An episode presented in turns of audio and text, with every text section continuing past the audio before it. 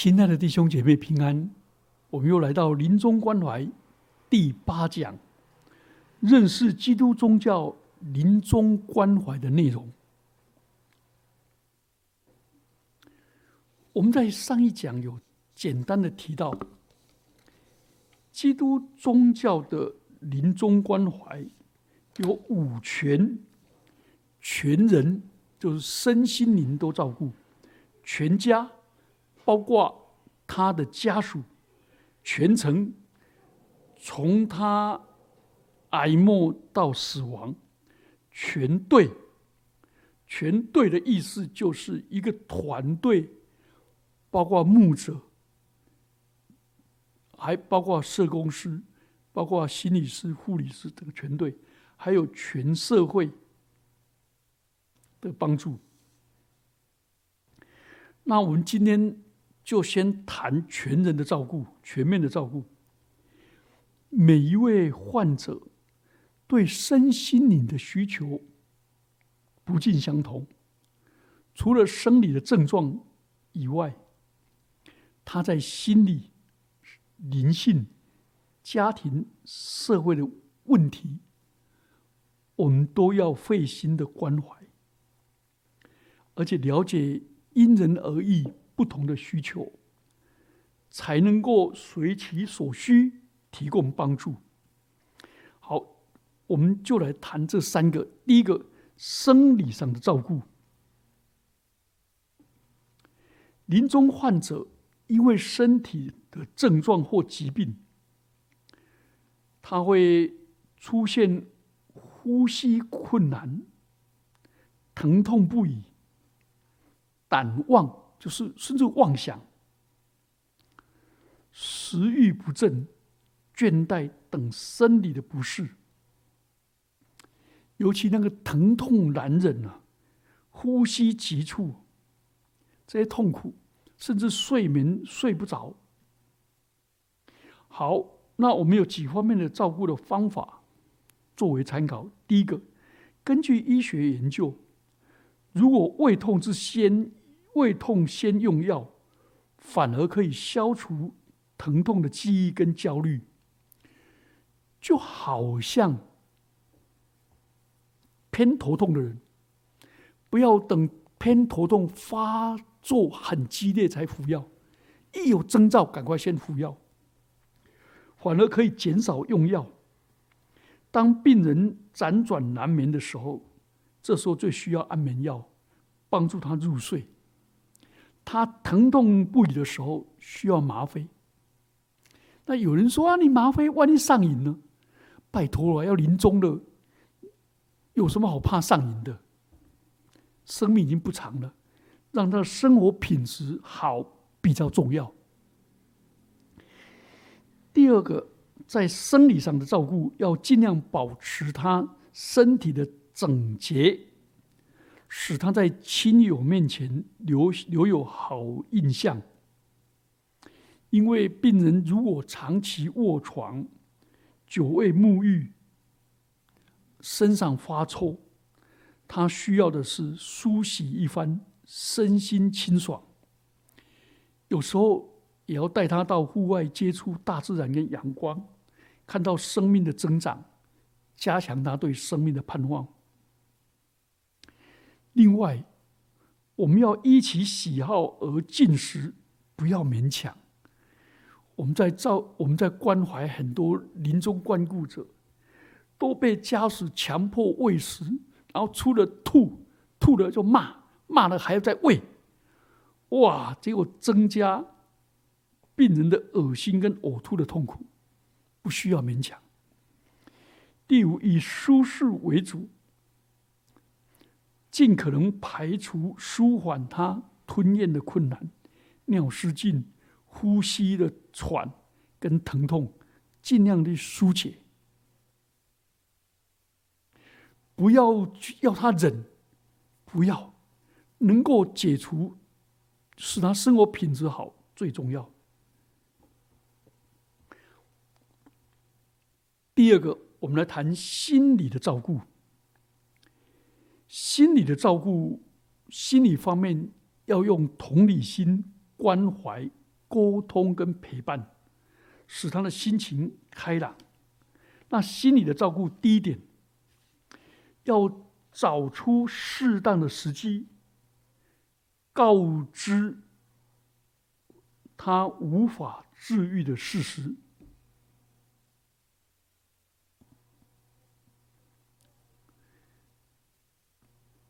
不要再忌讳了。临终患者知道自己是癌末无法医治的时候，他会经历了这我们已经讲过了，他会经历了否认跟孤立、生气跟愤愤、讨价还价、沮丧、忧郁，最后接纳事实的五个阶段。有时候他会觉得担忧、恐慌、悲伤、孤独等心灵不同的痛苦。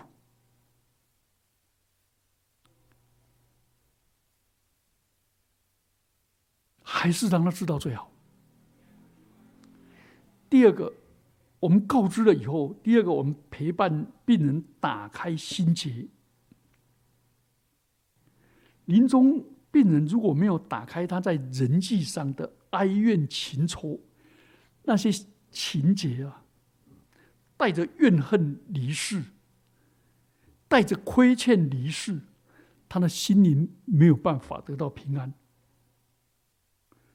所以，我们可以协助病人透过仪式来处理这个。我们是我们第九讲来讲，或者帮助病人勇敢的面对面，消除他对人的恨跟怨，说出也说出他藏在心里的爱，或者请求原谅，跟亲友和解。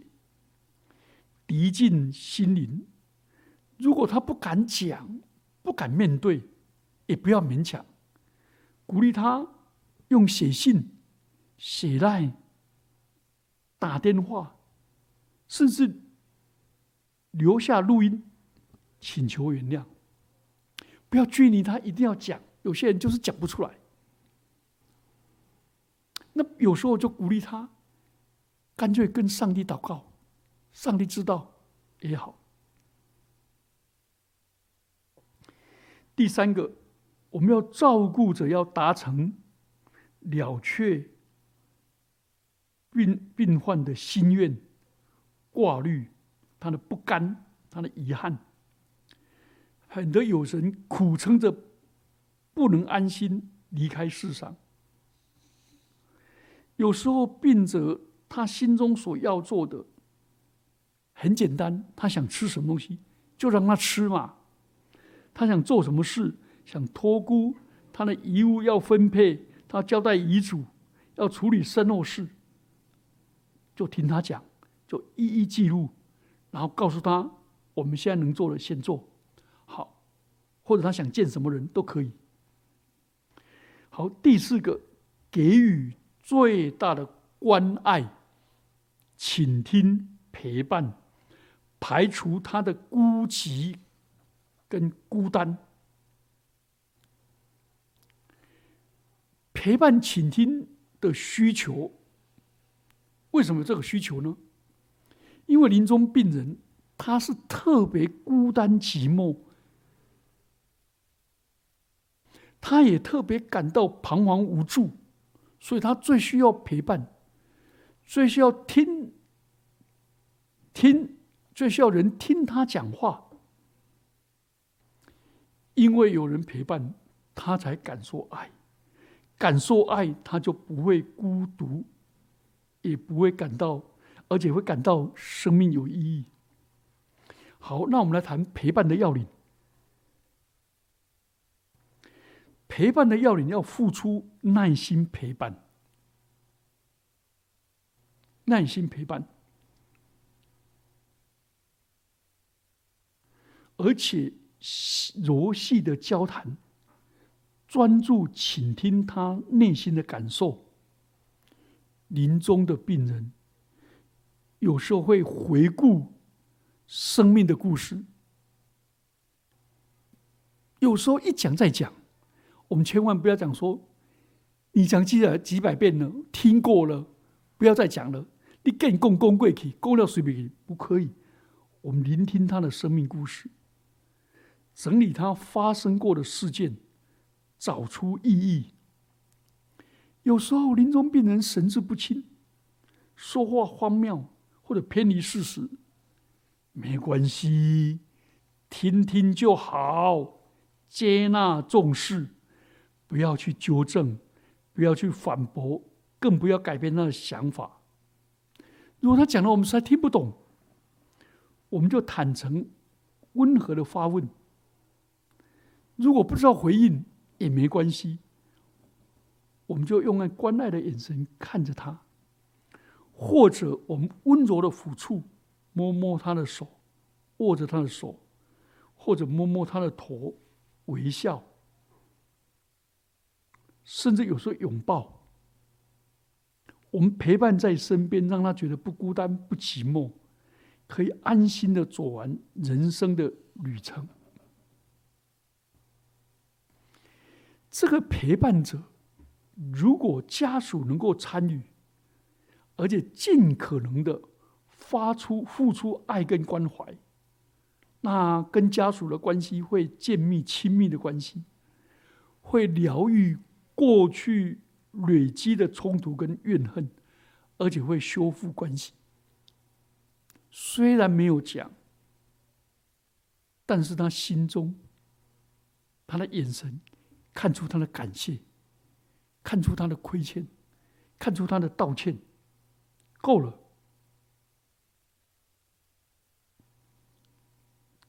所以家人的陪伴会带来和好跟宽恕的机会。而且病人过世的时候，他会体验到极大的平安，少有遗憾。好，心理上的第五个，要保有病患的自主权跟尊严。自主权的意思就是让他相让他的主体性能够充分发挥，他能自己决定的，不要帮他决定。因为临终病人很无奈，吃什么别人决定，推去哪里都别人决定，都没有人问他。这时候我们问他，能做到的尽可能帮他，也让他得到充分的资讯，让他对病情有了解，也让他对于临终过程来选择。这是自主性，另外尊严，尊严就是保有他的身份认同，让别人对他有足够的尊重，跟保有隐私权。有些会尿失禁，啊，有些包那个，他有些不让人家看到，啊，只只少数亲密的，我们就尊重他。好，第六个对生命最后一层的规划，如预立遗嘱、举行生前的告别式，也可以，啊，这些很有帮助。一般人避讳谈死亡，是因为恐惧而拒绝正视死亡，因为害怕，怕谈到死亡会招来不幸。或者有些人是天真的看待死亡，他认为轻忽死亡以后就不会死。看似其实必会谈，会让临终者后悔。他其实对他的病情心知肚明。我曾经看到临终者。欺骗他的家属说：“哦，哦会好会好，我随时准备去去北京探亲，我去去去沈阳玩。”啊，他的家人也是过来说：“爸，你会好啦。”然后呢，谈完了以后各就各位，在痛哭，儿女出去外面痛哭，而这父亲也痛哭，而且儿女家属都不准我的牧师讲，我实在好为难。结果到死的两个人都死不瞑目。该做记号了不？等到气切了，等到头发乱了，话讲不出来了，一直问他也讲不出来，没没办法回答，写的也也也也写的乱糟糕。好好的时候不谈。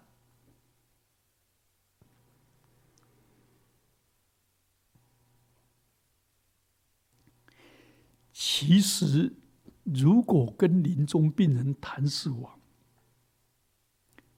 对我们的生命非常大的帮助。我们不需要等到死在眼前，才从死亡的身上得帮助，因为我们看到我们兄弟的死亡，就会联想到自己。那时候，我们就可以每天活在当下，不要把今天必须做的拖延到明天。而且，我们把死亡当做我们看不见的好友，随时准备离世与主同在。所以我非常欣赏圣公会公祷文跟天主教的善终祷告。我很欣赏十八世纪那个 John Newton 或者 Charles 威斯利他们的诗歌的最后几节。都是善终的祷文，祷告怎么见主面，这是非常美好的事。好，第三个，我们来谈重点：灵性的照顾。临终患者所面临的生死挣扎的痛苦、爱恨交织的复杂情绪、社会角色关系的改变。还有忧心死后的生命的归属，所以每一个人面对死亡都有不同境遇跟灵性的需求。这时候我们要来做灵性的关顾，基督徒特别重要。好，第一个我们要协助患者了解生死的意义。在生命的最后时刻，关怀的跟家人可以给临终者传福音，保证帮助被关怀的人接受耶稣基督成为他生命的主，主，他就可以从人堕落的焦虑、羞耻感、愧疚感，失去失去平安跟喜乐。而靠着耶稣基督，上帝没有罪的独生爱子为我们的赎罪，我们得到救恩。所以，当临终者一领受救恩，我们就给他三大保证：第一个，过去请安心，过去所犯的罪，在基督耶稣的宝血遮盖之下，他过去所有的。养儿育女的成就跟贡献，家人会坚强，而且好好照顾自己。所以，透过这样，我们可以协助病人知道得救的确据，也肯定他自己生命存在的价值。我们这时候，我们也可以透过跟病人共同回忆他过去的生命的故事跟生命的事件。找出这个生命存在的意义，肯定他在世上的贡献。第二个，现在请放心，亲人朋友都爱他，会永远的怀念他。耶稣基督就在他的身边，圣灵就保卫师就在他的心灵里，所以现在请放心。第三个，将来请欢心，因为患者你是基督徒了，就保证你的将来会见主面，主耶稣在等候迎接你，所以带给你真正的平安。你要回到天家，我们将来都在主里面再相会，所以。透过福音让他了解生死的意义。第二个，临终的患者在灵性的需要，他特别需要意义，陪伴一个将死的人，是参与一场属灵的巨大的征战跟挣扎。所以，从灵性的角度，透过肉体病痛的打击，我们的心灵也会受到极大的撞击，去思想死亡的事情，让我们灵性能够成长、突破跟改变。死亡让我们知道，我们在世上的肉体是会朽坏的，我们的世上的生命。都会终结的，我们所有的人际关系都会被切断的，所以我们的灵魂还在，我们要见主面，那我如何交账呢？我如何利用有限的时间，珍惜家人亲友的爱呢？如何利用有限的时间，把握勤多做主公，在主里劳苦不是枉然的。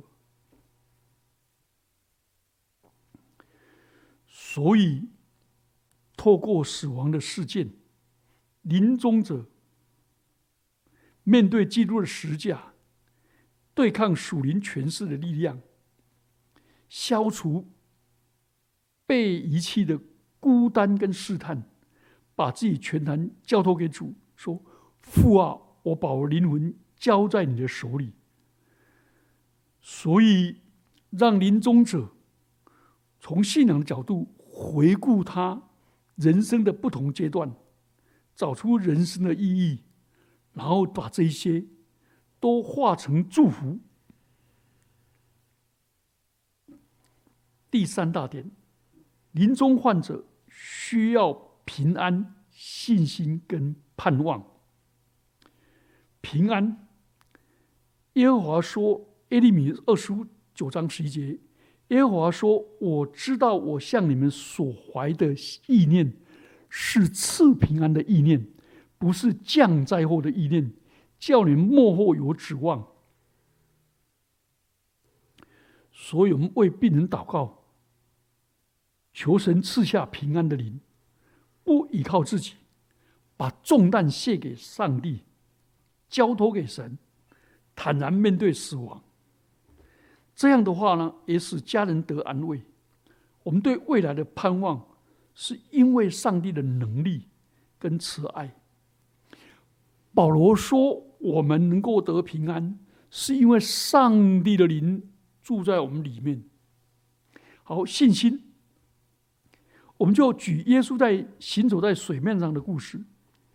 耶稣对彼得说：“彼得对耶稣说，主啊，若是你。”让我走向你去吧，耶稣说：“你来吧。”彼得就从船上下去，在行在水面上，要到耶稣那里，是因见风甚大，就害怕，将要沉下去，便喊着说：“主啊，救我！”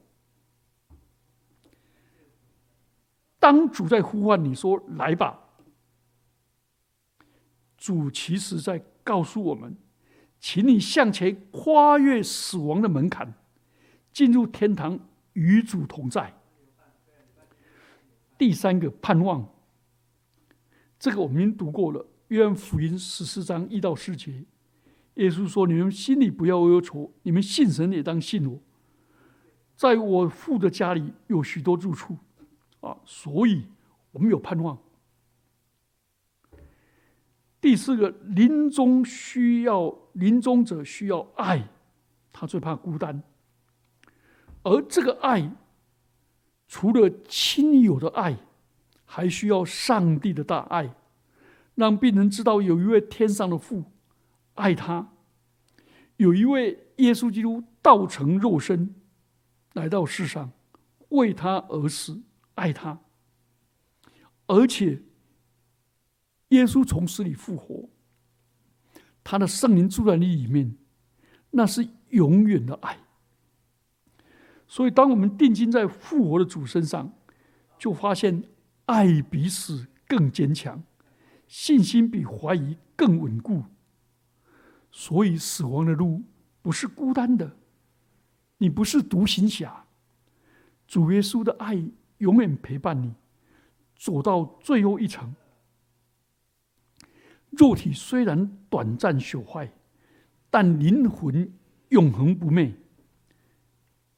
陪伴临终关怀的弟兄姐妹，其实我们就是灵魂的助产士。引导临终者的灵魂进入永生的国度，成为天国新生的宝宝，这是极重要、有意义的侍奉。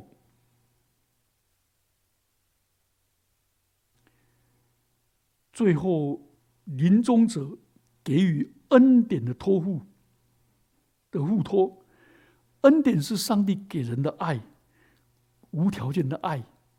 无比的爱，永远的爱，长存的爱。所以，这是一个丰富的属灵资源。耶稣在离世的时候说：“你们在世上有苦难，但你们放心，你们在我里面有平安，因为耶稣已经胜了世界。”所以，十字架向受苦的人分享一个事实。